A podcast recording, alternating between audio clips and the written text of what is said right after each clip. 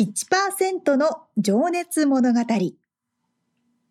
海外に住んでいる日本人は日本人総数のわずかに1%この番組では海外進出や起業を果たしたビジネスオーナーや経営者また各業界のプロフェッショナルな方々へ対談形式でインタビューをしていきます日本の未来を背負うグローバルなプロフェッショナルたちの仕事哲学とそこに燃える情熱に迫ります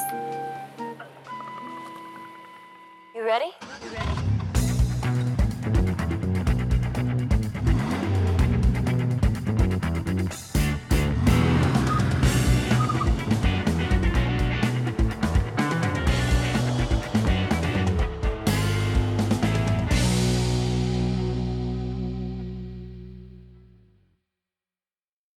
こんにちはこんにちは。 1%の情熱物語281回です皆さんお元気でしょうか元気ですかもう12月です。あららもう1年終わり毎回言ってるけど、早い。いら ないあのねうん、アボカドが取れましたおおあれ自家製自家製家の庭にあるでかい木からアボカドが取れました。アボカドって冬なのえ関係ないのかどうなんだろうちょっと持ってきますね。あ、マジなんかでも、ブドウとかアボカドが育ちやすい気候らしいですね。カリフォルニアは。乾燥している。乾燥しているからいいのかな日があ照ーってるからいいのかなまあじどっちもですよね。そうね。まあ、見えるかな。うわーすごいめっちゃ綺麗やんあの青いなあうんめっちゃなんか後ろがねなんかザラザラザラってしてるの茶色い。 あ本当だ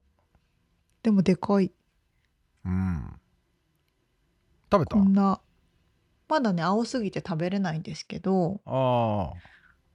なんかあのふなんなの熟して降ってきても嫌なサイズぐらい大きいので。あ 痛そうだねそれはうん、そうそうそうそうなん野球ボールぐ以上あるかなって感じそれだから沙織ちゃんが去年今年か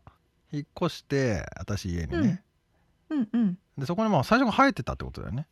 そうそう生えててもうかもうな、うん、多分かなりの年月生えてる大木みいたいな感じですよ、じゃあもうな身を慣らして何年目みたいな感じなんだ毎うん、年、多分へえいいねアボカドかなりあれじゃん実用的でいいじゃんそうですねなんか多分5つぐらいしかなってないですけどあそうなのそんなもん多分ちゃんと水あげてないとかそういうことです、水ね、あげてそうそうね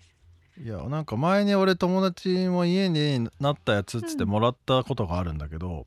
それはねなんかめちゃくちゃ美味しくて店で売ってるやつよりも嘘なんかスムースムーズな感じ感じっていうのなんか、えーなんかめっちゃ美味しかった記憶あるけどねあじゃあちゃんとお店やって肥料とかあげれば美味しいアボカドが育つかもいです、ね、やいやそう食えるっしょね買いにか買うのもね結構アボカドって多用しないうん何でも使えるねしかも、うんメキシコ系の料理とかもねそう旦そ那うさそんう好そうきだろうしうんうんうんメキシコ系の料理だったら絶対使ってるじゃんね絶対使ってるいいじゃあそれをちゃんと育てた方がいいと思うよちょっとじゃあ もったいな来いな年の目標に しようかなまあそんな小話でしたがなるほどアボカドが生える家とはいさああそうそうそうアボカドがなる家なんですけど、まあ、本編にね入っていきたいんですけどはいなんかちょっと噂に聞きましたがスペシャルゲストがインタビューに答えてくれているとそうなんですよねついに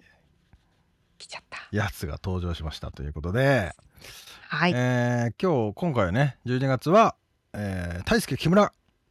え Yes 言わ言わずと知れたというかねこの番組を長く聞いていただいている方なら、えーご存知だと思うんですがはい隠れキャラですね。 あのいやいやいあやのーまあ、一応大肩書き的には、えーまあ、作曲編曲か音楽プロデューサーっていうところでしょうかね。はあ。あとプロフィールにはちょっといろいろ書いてあってはい。まああのー今回ですねインタビューさせてくださいと話をしたきっかけがまあちょっと話にも出てくるけどハリウッド・ミュージック・イン・メディア・アワーズっていうね、うんうんえーアカデミー賞やゴールデングローブ賞にも相当するアワードがありまして、はい。えーまあ、その作曲家音楽関係の賞ですね。うん。すまあ、映画でい言うとアカデミー賞とかなんですけど、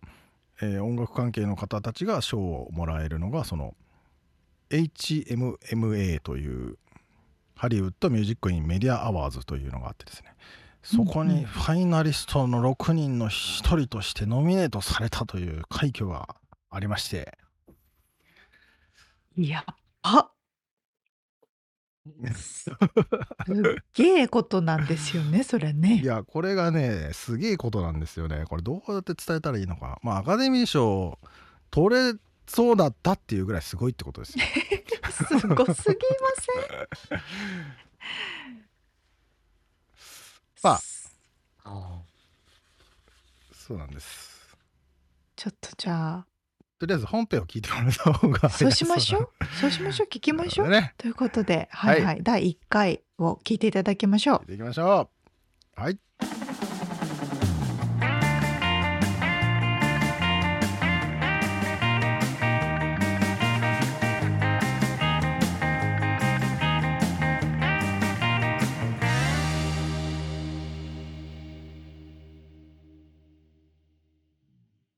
えー、1%の情熱物語今日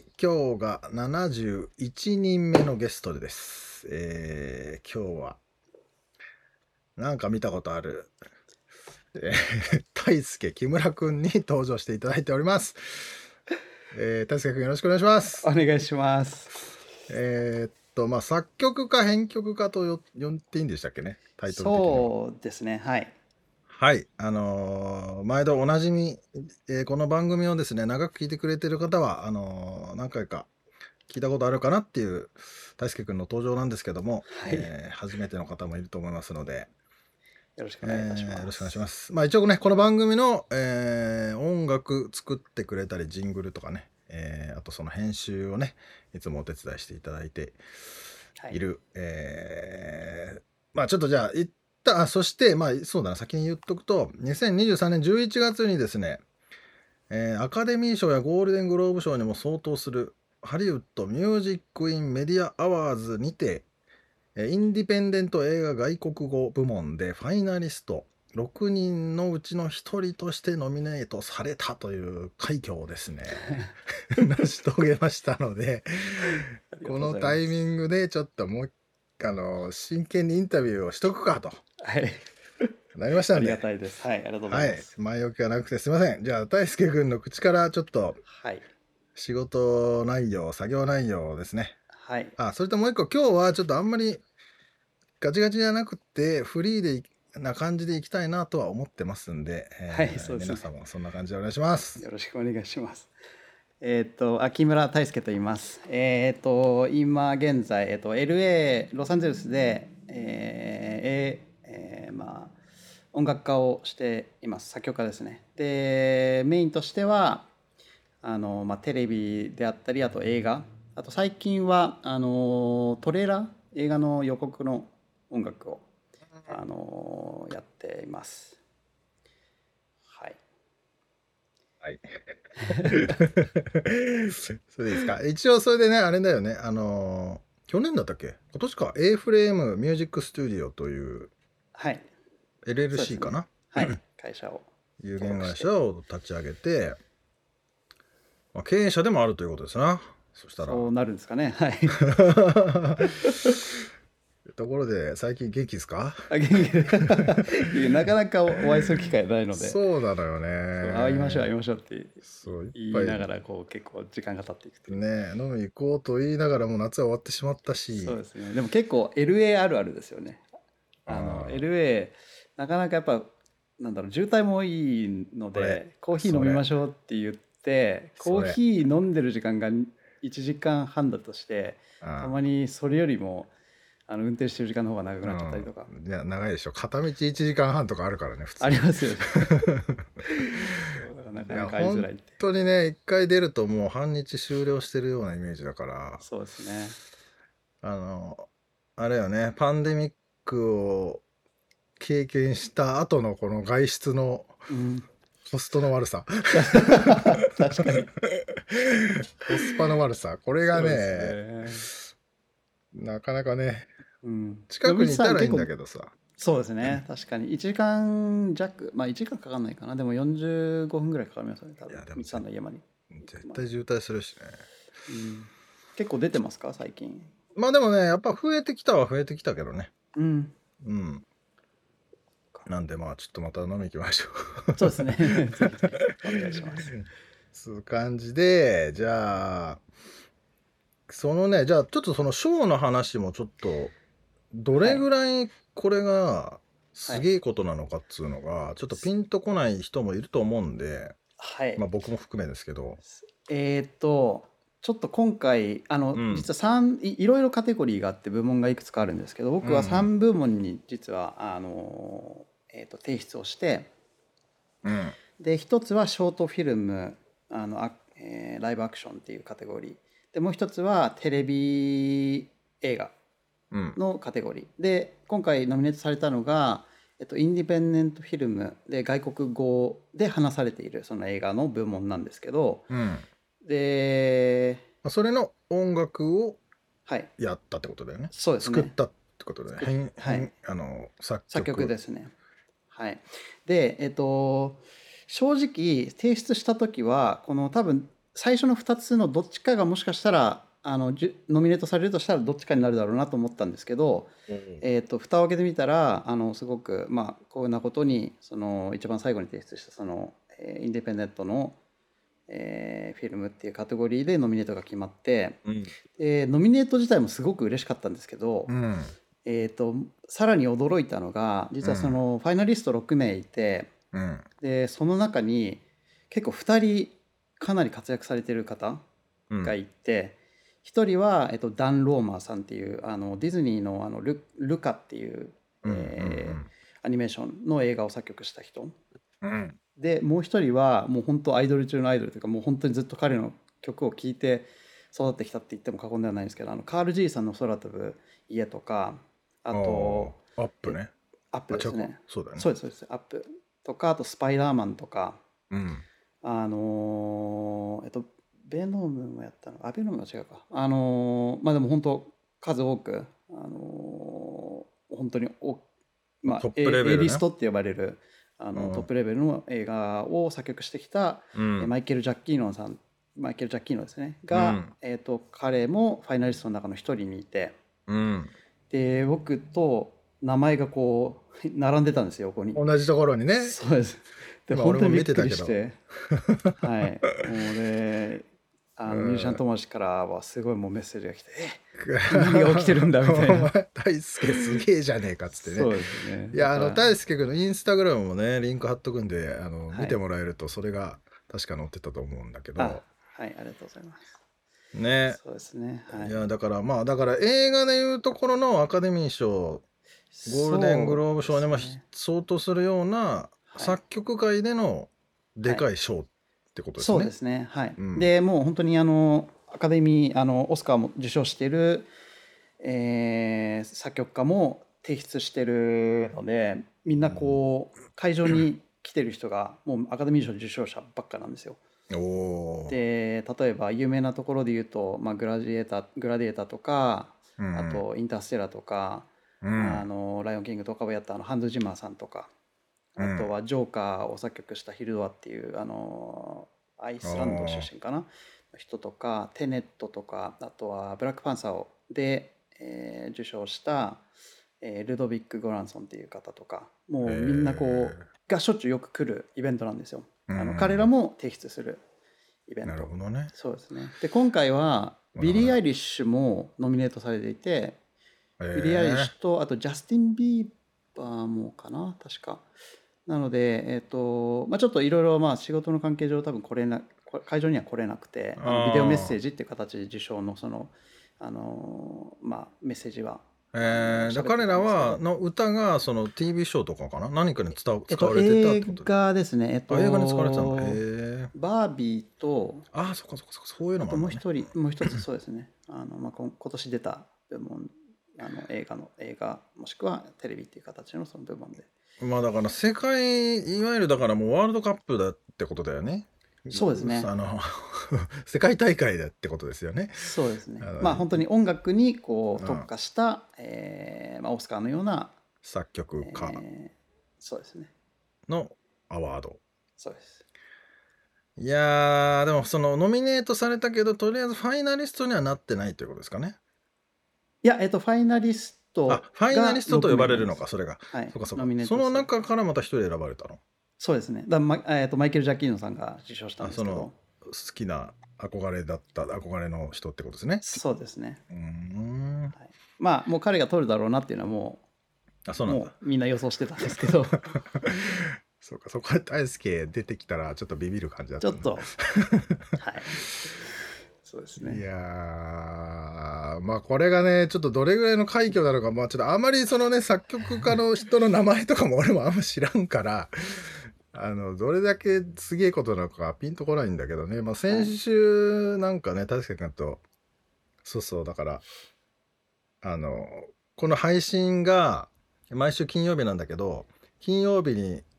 なっても音源が上がってこなくて「大輔君どうした?」っつって連絡したら「かなりテンパってます」って言ってて ねすみません、その説は。ちょうどそのこのショーの前の週だったっけそうえっと、前日かなんかぜだった前日か確か。はい。でねそうもうかなり頭吹っ飛んでたと思うんだけどそうなんですよ。あのまあ今回のそのノミネートにあたって、うんえーまあその、いろいろそれに向けた準備もそうなんですけど、うんあの PR PR をしてくれるその PR 会社の人とずっと今一緒にこう話契約してい契て、約をしてその大輔君自体を PR するってことあそうですね。はい。おーなのでこう今回のそのノミネートにあたってすごくこう自分をこう業界の人に知ってもらえるすごくいいチャンスなので、こっちの日本だと日本もあるのかなそういうのってあの PR をしてくれるあの方まをあエージェンシーはいっぱいあると思うよ。うんあですよねでそれあのその方をこう今回雇って、うんで、まあ、どういうものどういう方法で、えーどういう媒体に出出していくかとか、あの結構こっちで言うとバあのバラエティとかデッドデッドラインとかあとは、えっとハリウッド・レポーターとかあのすごく有名なあそうメディアね。メディアがあるんですけど、うんまあ、そういったところにじゃあどうやってピッチをしていけばいいかとかっていうのはいはいを結構ずっと話してこおーうファイルのやり取りしたりっていうのをずっとやってたのでもう本当テンパっててあ の申し訳なかったですちょっとドタバタになってしまいましいやいやいや。た、あはい、の先週だったかなちょっと配信は遅れましたけどもあそうのねこう大ファンの人は多分気づいたと思うんだけど普通の人は気づいてないんだと思うんです けど大ファンがいっぱいいることを、えー いやーまあそのだからそのいつも冷静な大輔がそれぐらいテンパってるぐらい あのでかい賞だということですね。いやーまあおめでたいことですなありがとうございますいやー、おそうですねめでとうございます。もうだから本当にね、どこだったっけハリウッドのレッドカーペットうんでね、あの、タキシード着て、そうですねかっこいい写真がありがとうイごンスタざいにま上がってますんで。いやいや。まあでも本当良かったなと思うのが、まあ、えっと、ちょっと、あの、もしかしたら後の質問とかでも、あの、うん触れることがあるかもしれないですけど、うん、あの、もともとずっと27歳までは普通に日本でサラリーマンをしていて、おーあのー普通の、こう、えー音楽とは全く関係ない仕事をずっとして、営業としてやっていたんですけど、うん27からまた留学し直して学校を行き直してゼロから音楽を学んだので,、うん、でそれが12年前なんですね。なるほど。そうで結構周りの人からは人生棒に振るなとかも うあの結構止められてきてるのでうん。あのまあ今回ノミネートでうん。あの、まあ、受賞っていう形にはならなかったんですけど残念ながらただまあ,、あの振り返った時にまあ、うん結構走ってきたなっていう、こううん自分の中でのそのいろいろ熱い思いがあったかな納っていう得感というか、達成感というか、そうですね。まあ、まだね多分今から成して成し遂げていくことはあると思いますけどそうですね。まだ始まったばっかだとは思まあ、ってますけど、一区切りついた感があるのかなやっとこうスタートラインに立てたかなっていう感 じです。その業界の中でうん認識され始めてくる頃かなっていう感じですね。うんいやーかっこいい ですいやいやでもねそれって本当にその気持ちってまあ俺らも分かるところはあるけど多分本人にしか分かんないさいろんな悔しい思いもあっただろうしあなりんまかすね。ねあのーなんつうんだろうな大丈夫かなーって不安のまんま走ってきたと思うんだけどさ、うん本当にそれはお疲れ様ですっていうあ感りじがとうございこれちょっとでもマジで飲みに行かないと ですねます。そうですね宿杯をあげないとねはいそうねいやーまあちょっとその辺のねサラリーマン時代の話もはい後々おいおいちょっと、まあ、実はでも僕と大輔君が知り合ったのがそのサラリーマン時代の先輩が俺の先輩でもあったというねはい。あっていうかまあそうですねまあちょっとその話話は後でしていこうかわかり ました。まあそうただ脱サラして10年ちょっとでここまでいけるぞっていうのはね本当にたくさんの人に知らせたしなあと思いますけどね知らせたいよねそうですね。せっかくそうですね。うあんの結構連絡くださる日本の方もいるので、まあ、まあ途中経過としてこうまあ知そっうてそうもらえるのはあの嬉しいことそうでですね。分かりやすいマイルストーンになりましたよねこれはねはい。なんか硬くなってきた なまあまあまあ普通にじゃあじゃあちょっとねえー一応みんなにしてる質問のスタイル、まあ、日々の生活はちょっと飛ばして はい。なんか今自分の中でブームじゃないけど注力してることかなんかハマってることとかあれハマばってること。まあ前遊び行った時はチェロを習ってたよねチェロあそうですね。あそう、うんチェロですね。あのーまた音楽の話になって申し訳ないですけど、うんあの ーあ今コもロナになもともとバイオリンを小さい頃スタ、うんうんあの始めてうん15歳ぐらいまでバイオリンだったんですけど、うんえーコロナになってすごい時間が余有り余ってたので、うんえーなんか新しいこと始めたいなと思って アマゾンで300ドルから500ドルぐらいのすんごい安いチェロをまず買ったんですね。うんチェロってみんなわかりますかね、ギターよりちょっとデカめの、そうですねまあバイオリンの大きいバージョンみたいな,、うん、そうかそうか、うん、な感じなんですけどまあで持ち方ももちろん違いますけど弓で弓で弾くのかはい弓で、そうですね、うんはいでまあ有名な人だとあのヨヨマあの、はいはいはいっていうあのチェリストがすごく世界的には有名だと思うんですけどえっ、とそうですねでチェロをまあずっと興味あったのでそれで買って始めて、で半年ぐらい弾いてたんですけどもうそこからハマりにはまってしまって。あそそうですね。で、今、 実は、えっ、と、来年の9月ぐらいから、まあ、ちょっとイタリアで、そのチェロを本格的に学びに行こうかなと思っていて。う学校行っあてのそうですね。えー、 そうなのなので、えっ、と、まあ別に、あの、卒業するつもりはないので、卒業する必要もないですし、向こうで。あの、なので、まあ本当にチャロチェロを、えーの技術を上げるために行くんですけど、うん、あの、だそれ何入学するために、大学の中のクラスを受けるってこと、そうです、そうです。えーじゃあその教授がその人がいいいいんだ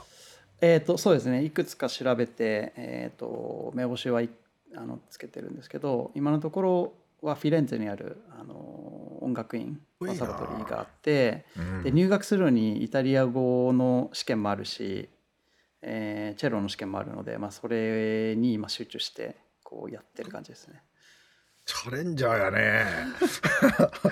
俺なんかでもチェロの先生が可愛いんだよねっていう話してなかったっけどあそう ですそうですね。それあのが結構大きな要因なのかなと俺は思ってたんだけどいやいやあのもともとチェロを始めたきっかけとしては、まあ、すごい父親があのかなり影響してるんですけど うん父親は父親が47歳かなの時にチェロを始めたんですよ。えで今もう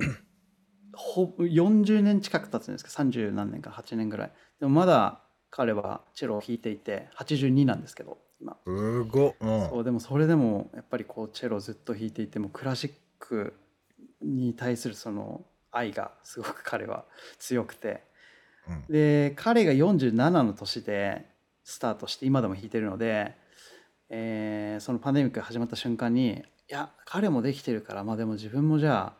ああのチャレンジしてみようって思ったのが結構強い、あのーまあ、大きなきっかけ。あーじゃあ先生が可愛いからではなく、あじゃまあお父さんもやってる しそれなんか家家っていうか何お父さんとそういうチェロの話したりするのあもうじゃそうですねもうチェロ始めてからもうそう話題その共通の話題が増えたので、んあのーまあ、父親も結構喜んでそれは楽しいね週に1回ぐらいビデオ電話してますね、ああそはい、うほんでお互いに引き合ったりして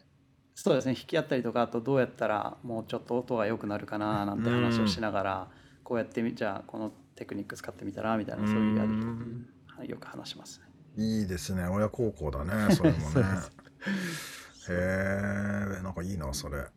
でイタリアを選んだ理由もやっぱり父親がすごいクラシックが好きなのと、んまあもともと結構イタリアとはあの僕が14号ぐらいの時から結構強いゆかりがあってあの一番初めての僕ルームメイトがイタリア人でいまだにずっとつながって連絡してるんですけど、うんまあそのイタリアに関するそのまあこうちょっとやり取りエピソードがすごい多かったので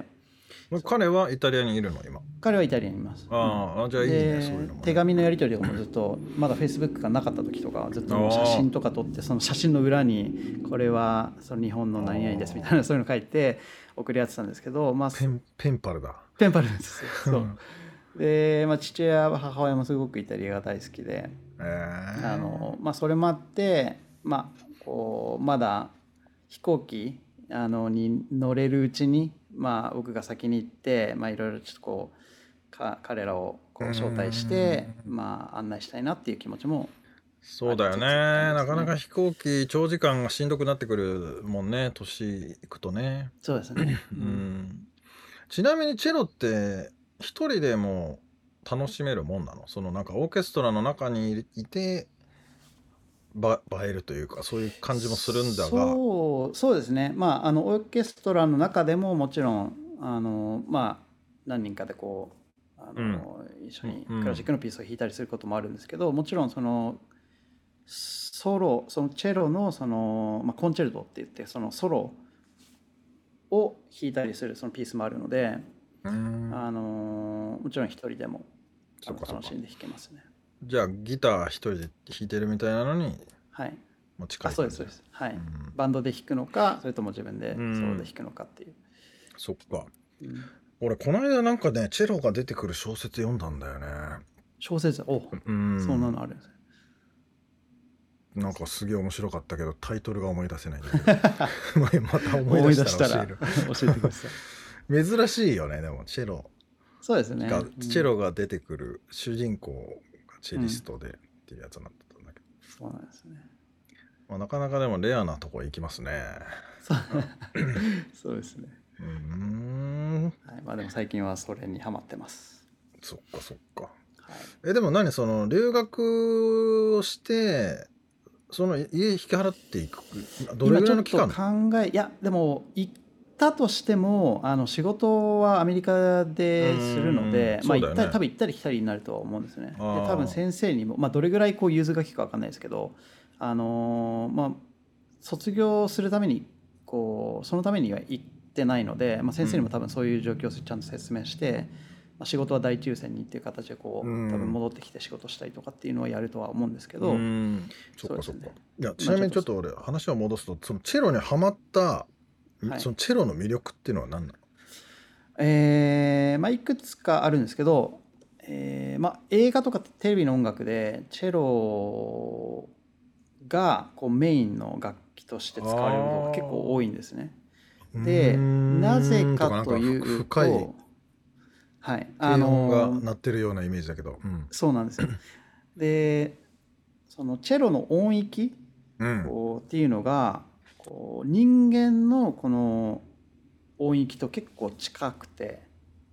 でもそれ書いてあった気がすんな 小説にそのそうなのでなんだろうもうこう自分自身のこの感情とかを表現しやすいああ、結構こうエモーショナルなそのシーンとかでやっぱこうチェロの音を通してこう歌いやすいって言ったら変ですけど、まあ、ちょっとこうこう表現しやすいんですよねなるほどね。でそこに惹かれたっていうのはありますそれは悲しみだったり喜びだったり、上も下もいけるっていうこと、そうですね、はいうんそういえば俺この間ミッシング見たよあありがとうございます あの嬉しいありがとうございますってこれあれかちゃんと大輔君に印税入るんだろうなこれそうですね、 はい、今年 出た映画です印ね税いくらが入るか知らんけども、うんもう楽しみにしてますそのミッシングもミッシングはだからお母さんがいなくなっちゃって行方不明になっちゃってティーンの子がねこう必死に探すみたいなストーリーだの映画だったと思うんだけどそうです ねはい、あれにもなんかね音楽大輔君がやってて、うんはい、そこにはチェロは使われてなかったっけあそれはそうですねあれはもうちょっとシンセサイザーが結構ベースになってる映画だったので、あのー僕はいくつかなんいくつかのシーンをこ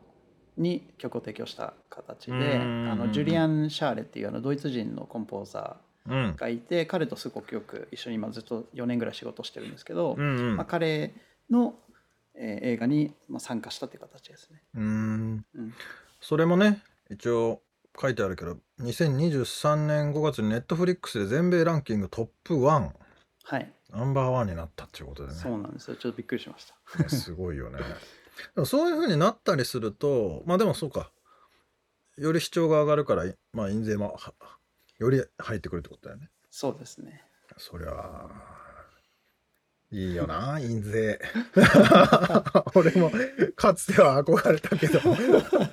遅くないですよ今からでも。そうだよね、はいさっきの話聞くと遅くないよなそうですね。そうなんかあの結構10年前に書いた曲とかももうまだこうあー入ってくるので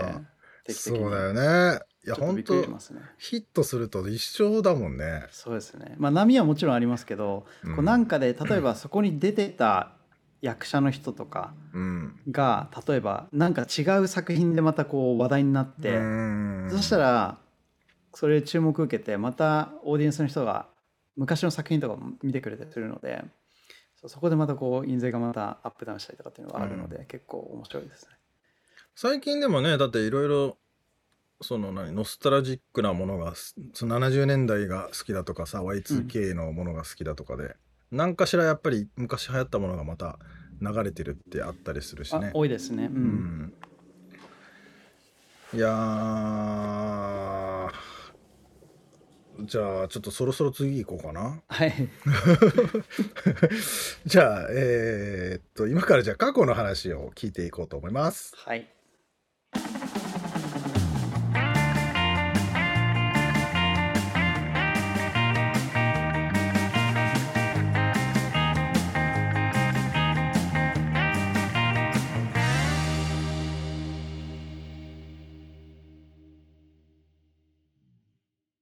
いや、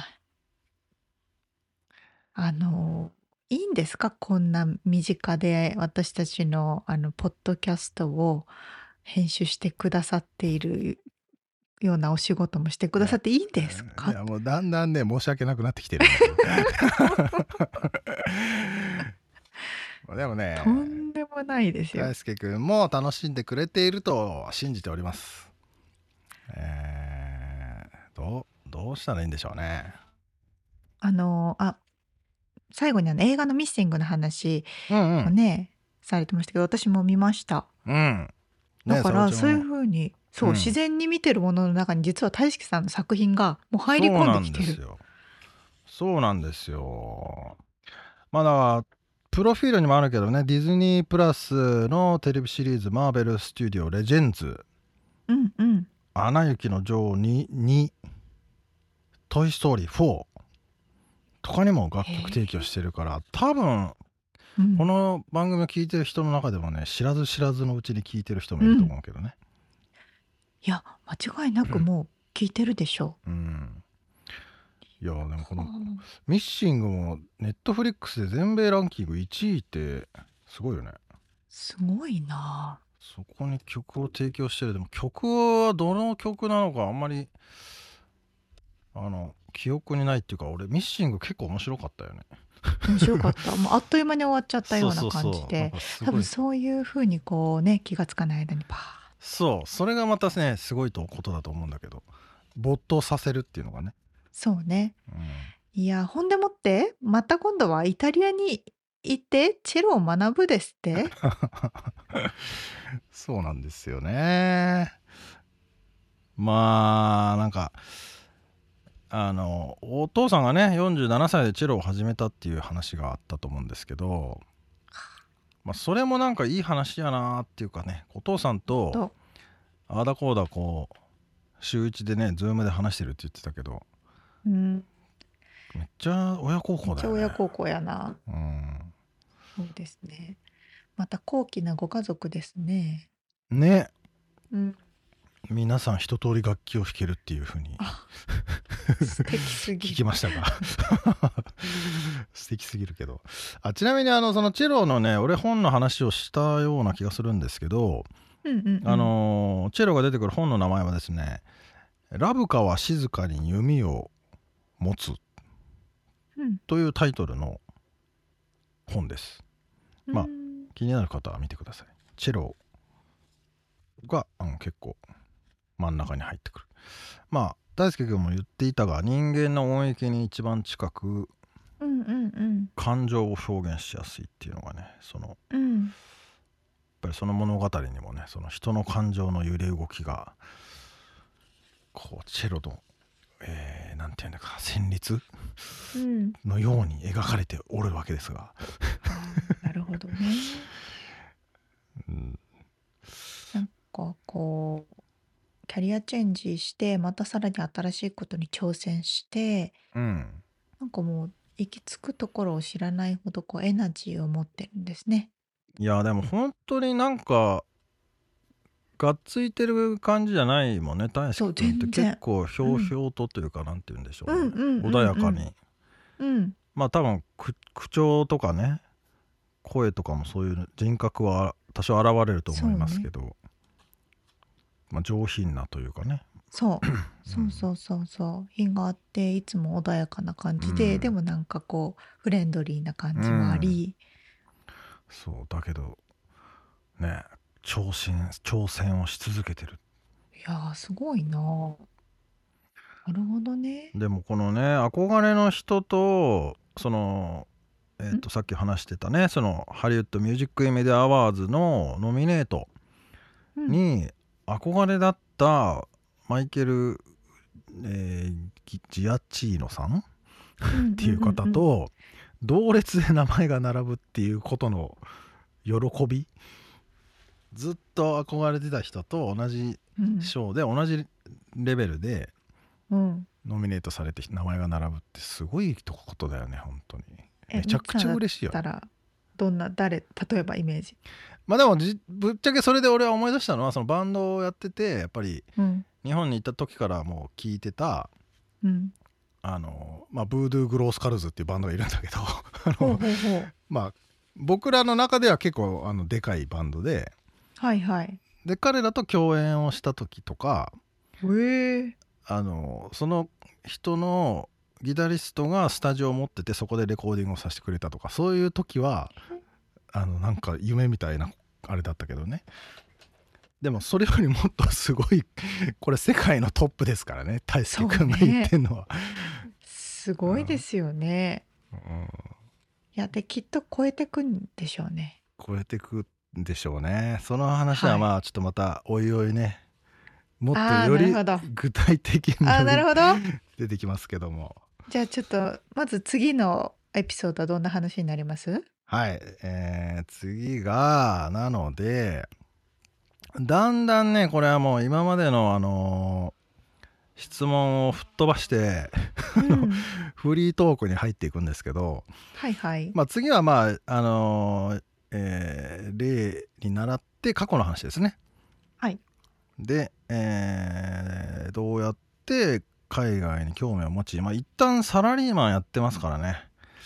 ね。で脱サラが27歳ですから、まあ、その辺からどっからまた音楽の世界に入っていったかっていう、確かに。 うん、いやでもほんとそれがすげえよ27で脱サラ脱サラしてそっからこの本当。ここまで上り詰めてくるっていうのがねいやー、すごいな。すごいなちょっとじゃあ、次回も楽しみにしてます。はい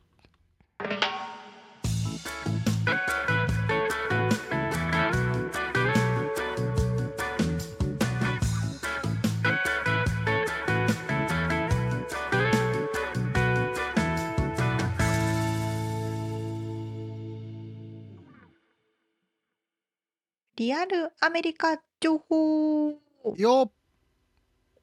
このコーナーでは最新のビジネス生活情報をアメリカ・ロサンゼルスよりお届けしてまいります。はい。えっとね、うん今回は、うん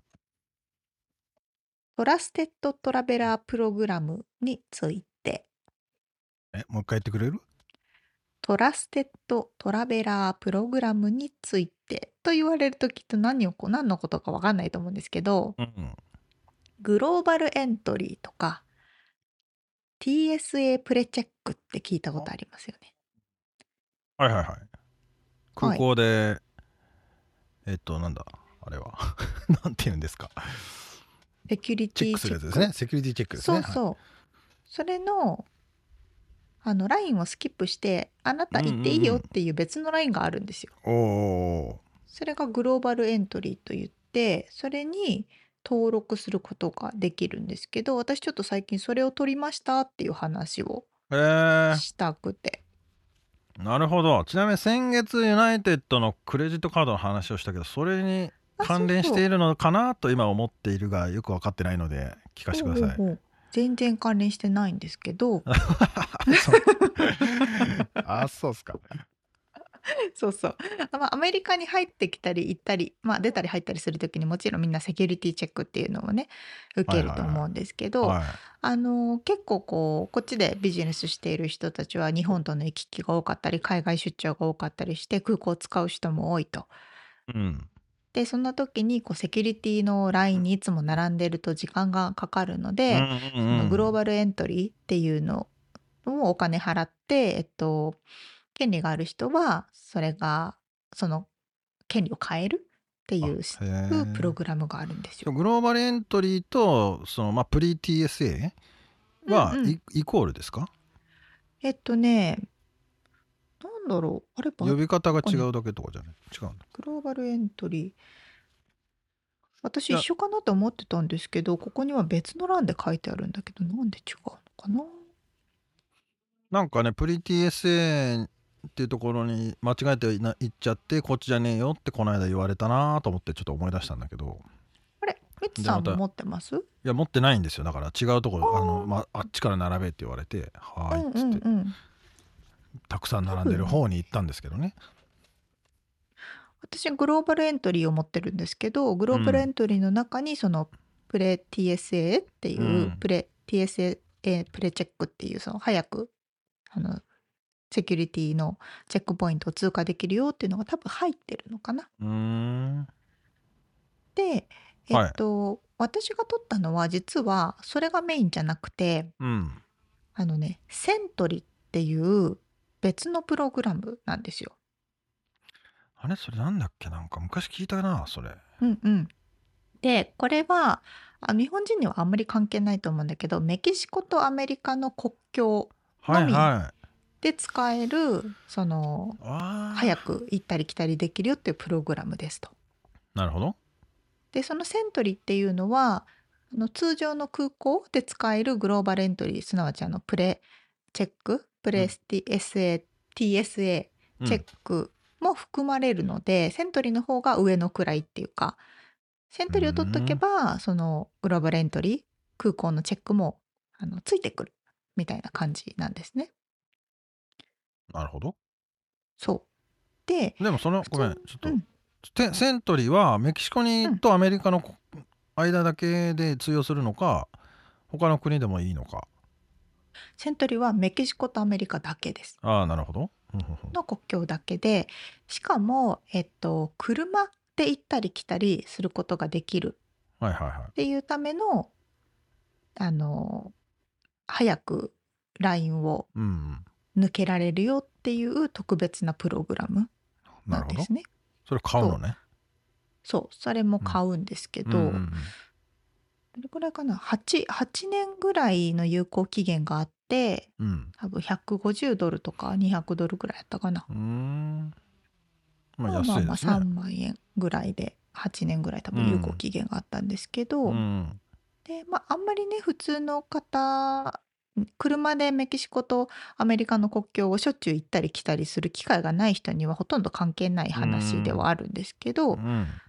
私は旦那の家族が国境のメキシコ側に住んでるのでなるほど。しょっちゅう行ったり来たり行ったり来たりすると。うんうんでそのために取りましたと。うん。うん。でねこのグローバルエンタリーっていう普通の日本人の方もよく持ってらっしゃる空港のセキュリティが簡単に通れるってやつは、うん。えっと、各空港のところに面接の事務所があってでウェブで書類の審査が通れば空港のその事務所に直接行ってインタビューを受けてうん OK であればその権利をもらえるっていう感じなんですねうん。通常それはのでもお金払って買ううん感おじなの金払って買う買うんだけどインタビューがあったりそなるほのどねスクリーニングの書類審査があったりしますとうん。うんでそれは通常のその空港だけのグローバルエントリーですと。うんうん。ただ私の場合はそのメキシコとの国境の車移動のセントリーってやつを取るからそれのね面接がね国境沿いにしか面接の事務所がなくてうん。でインあの書類はすぐ出せば基本的に書書類は通るんですけどその書類審査とかはね、うん問題なければすぐ通るんだけどでそのうん書類審査が通った後に、面接の日程を、えーのオンラインで指定してくださいとかっていう風に出るのでうんうん。よしじゃあ面接するぞって思ってこうやって検索するとうん。どれぐらいかな3ヶ月前くらいにその面接の予約をしたんですが、えー次の面接は2024年の11月ですみたいな1年後 みたいななるほど。めちゃくちゃこう並んでてうん。とりあえず撮ったんですけどもそれからも毎日日々こうページをクリックしまくってその面談の日程をなんとか早いキャンセルが出て早い日程にならないかってああ、予定が空いたら、そこが取れるよそうにってことね。うそうそうあそうそうでもずっとやり続けてついになんか翌日空いてるところがあったので翌日のやつを撮ってでめまた国境までドライブして国境沿いでインタビューを受けてあのついにセントリーゲットという形になったわけでございます。ー。えーじゃあその8年間のやつを買ったってことね。そうそうそうそうえちなみに面接は何を聞かれるの面接はなんか旦那の職業とかうん。なんかあと日本人が多分珍しかったからうん。あの、日本語で「こんにちは」とか「さようなら」とか そういうなんか全然面接と関係ないあるあるの、まあまあ一応怪しくないそうそうそうそかう普通の人かっていうところを見見たいだそうけねね。あそんなような面接でーあーしたと。まあそういうものがあるのでその国境を行き来する車で行き来する人たちはそういうセントリーっていうものをメキシコアメリカ間では国境では取れる可能性があるっていうのと空港だけならその通常のあの TSA プレチェックグローバルエントリーうんっ。ていうのが取れると。でこれ実はカナダとえっとアメリカもね、うんあの地上の国境を有しているので、うんうん。そっちはネクサスっていう別のプログラムがあるんですよ。うん。そうで行き来する人はそのネクサスっていうのを取れば、えっと、並ばなくていいというかもう早い列ピュンピュンピュンピュンって行ったり来たりができると。なるほど。そんなような一連のプログラム全体をトラステッドトラベラー信用できる旅行者プログラムとうんいうわけでございます。なるほど勉強になりましたトラステッドトラベラープログラム はい。徹底的にパクると一緒だな TTP だ。そんな覚え方するんだ徹底的にパクる。そうだ徹よ底的にパクる。はい。うんというものがあるのでもしね興味のある方はあの自分が実際にその権利も有してるかどうかもそこで見れるのでじゃあ沙織ちゃんはメキシコ、アメリカの行き来がちょっと並ばなくてもまあなんかあのなんだカープルレーンみたいな感じでスーッと通れるみたいな感じなのそうそうそうそううーんあだけど普通のうん、国内旅行は別に関係ないってことアメリカ国内の旅行でも、えっと、空港またに入っていれば空港のセキュリティは全部シュッシュッシュッって通れるはずあそのプリティプリ TSA の方から入れるってことうんあマジうかううあそれいいセキュねリティ制から入れるそうそうそうなのおでじゃあ空港使うときは国内線の出出張とかは結構もう1時間前とかでも余裕で行けるみたいな、1時間前に行かなくてもい多いぐらい分そうなんじゃないですかおそれいいねうんうんへえでそれが8年間ないくらっつったっけ私のやつはセントリーが多分8年ぐらいあったかなあ5年いや6年7年多分それぐらいだったかなで200ドルぐらいだったかなうんでそそのれセントリーより計算はもっと安いあ、うんそうなんだねうんうんあそれは取るあれもある取る人もいるだろうねうんうんうーん1時間2時間前に俺は行ってるからね国内線でもそそれで1時間ねえなんつうの得するんだったらうんたくさん出張行く人はとても有効的ですねそうなんでございますよあー並ぶ時はえらい並ぶからね、そう並ぶときはえらい並ぶのでうんそこをヒュヒュッと行けるのは結構楽ですよ、えー、いいなあそれまあみつさんも取れるはずだから 俺まあでもちょっと微妙なとこだな年に年に2回か3回だもんな行ってもあそうしたら微妙かもな、ねえその辺うのん LINE で値段設定されてるんだよな、そういうのってきっと ねそう、まあ、空港は並ぶって言ってもまあそこまでだけどそのあーメキシコアメリカの国境とかは本当に23時間通常は普通で平均で並ぶかあーなんかその話もしてたよねトイらレにそう行そうけないじゃんみたいな話ね 私最長8時間並んだから それはやばいそうそうこれ取ると15分とかなあのでそれは取らなきゃだねそうでしょ、うんそうそうそうとかがあってねうーうんんまあいろんなそういうなん かなんだろうちょっとコツみたいなのがあるので見てみてくじだゃあさい。毎日すその予約のスケジュール開くかをチェックしとけば結構ポンって開いたりするってことですねそうそうそううんそう。なるほどというなこかとなかでニッチだけど役に立つ情報です ね日でございま した。はい、リアルアメリカ情報でした。はい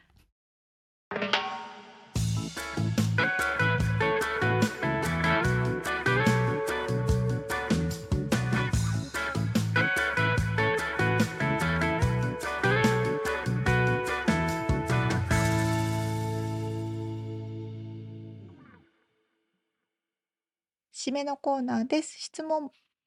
はい、質問。えー今ね、これ収録しているのが11月の終盤20日ですけども、はい。まあ、ブラックフライデー、サイバーマンデーが終わったところということで、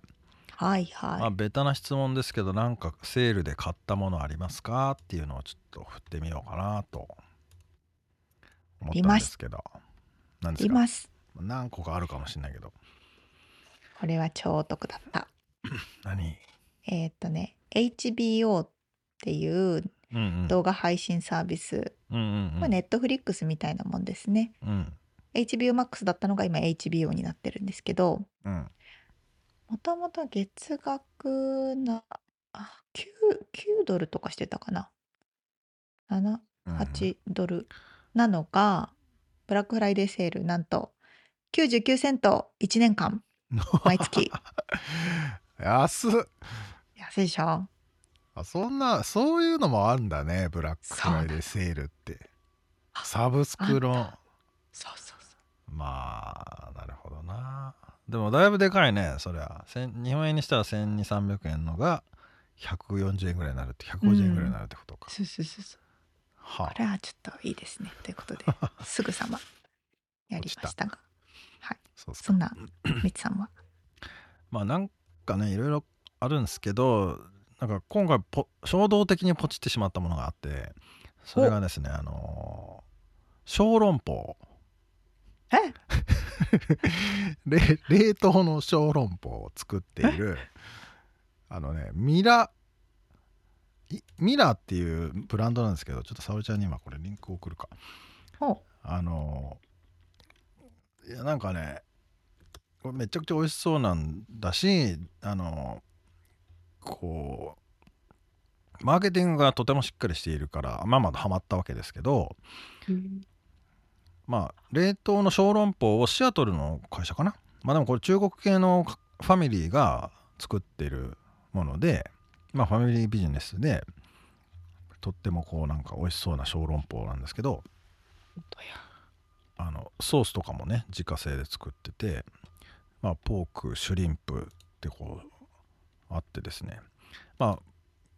僕はあんま料理しないんだけどこの小籠包は食いてえなーと思ってうんでそのブラックフライデーのディールがですね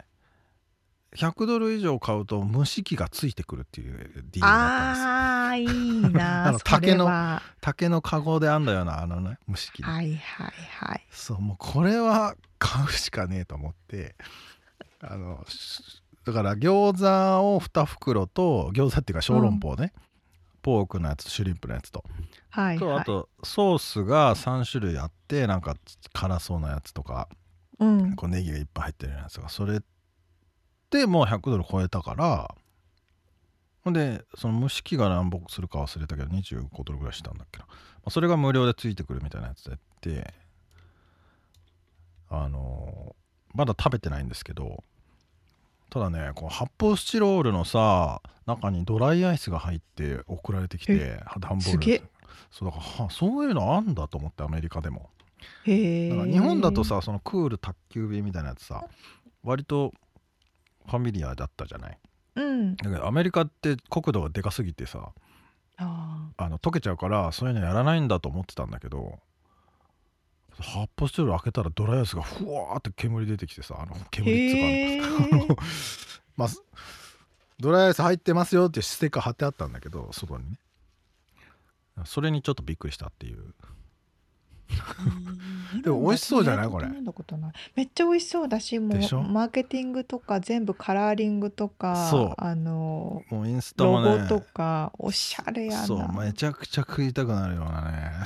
あので上手そのやっぱ家族の一員の人があの私たちこうやって作ってるんですよみたいなその作ってる経緯とかもねちゃんとストーリー仕立てで伝えていてねこれはもう買うしかねえっていうやつなんですよ 素晴らしいなそう勉勉強代と思って買いましたけどねあうんすごいですね面い白いやーねまあでもブラックフライデーの売り上げめちゃくちゃ良かったみたいですよアメリカえー、そうなんだニュースで言ってましたけど、まあだから景気悪いけど今こそまあだから景気悪いからこそかインフレだからこそこのブラックフライデーの割引の時に買っとけみたいな感じでなるほどね買ったんじゃないかということですけど一応経済は動いてるんですねそうねまあでも日本でもああんやってるんだっけブラックフライやってるやってる、ターキーは食べないと思うけどブラックフライデーセールはやってんのかやってるなるほどねじゃあ皆さんもねなんかゲットしたのかな多分皆さんも買ったかなまあでもこれから日本はあれか年末年始のあれかそうね福袋とかねああいうあーあるねあるねセールとかあるでしょうねきっとね、確かにうんまあ、こっちはもう年末年始は静かなもんですからね そうでござい ます。はい。ということで、まあそんな感じでしたね、えーはい今回お届けしました本編のインタビューとリアルアメリカ情報のインフォメーションはブログに掲載しております。podcast.086.com、podcast.086.com、または1%の情熱物語で検索してみてください。えー、1%の情熱物語は日本を飛び出し世界で挑戦していく人を応援しますご家族友達同僚などへの紹介ご自身の SNS やブログなどでの番組紹介など大歓迎です。えー番組がちょっとでも面白いと思っていただけたらぜひフォローをお願いします。お便り、レビューもおお待ちしています。番組サポーター、パトロンさんからのご支援も引き続きお願いします。詳細はウェブサイトを見てねということで今週も聞いてくださってありがとうございましたありがとうございますまた来週お会いしましょううーん、じゃあねバイバイ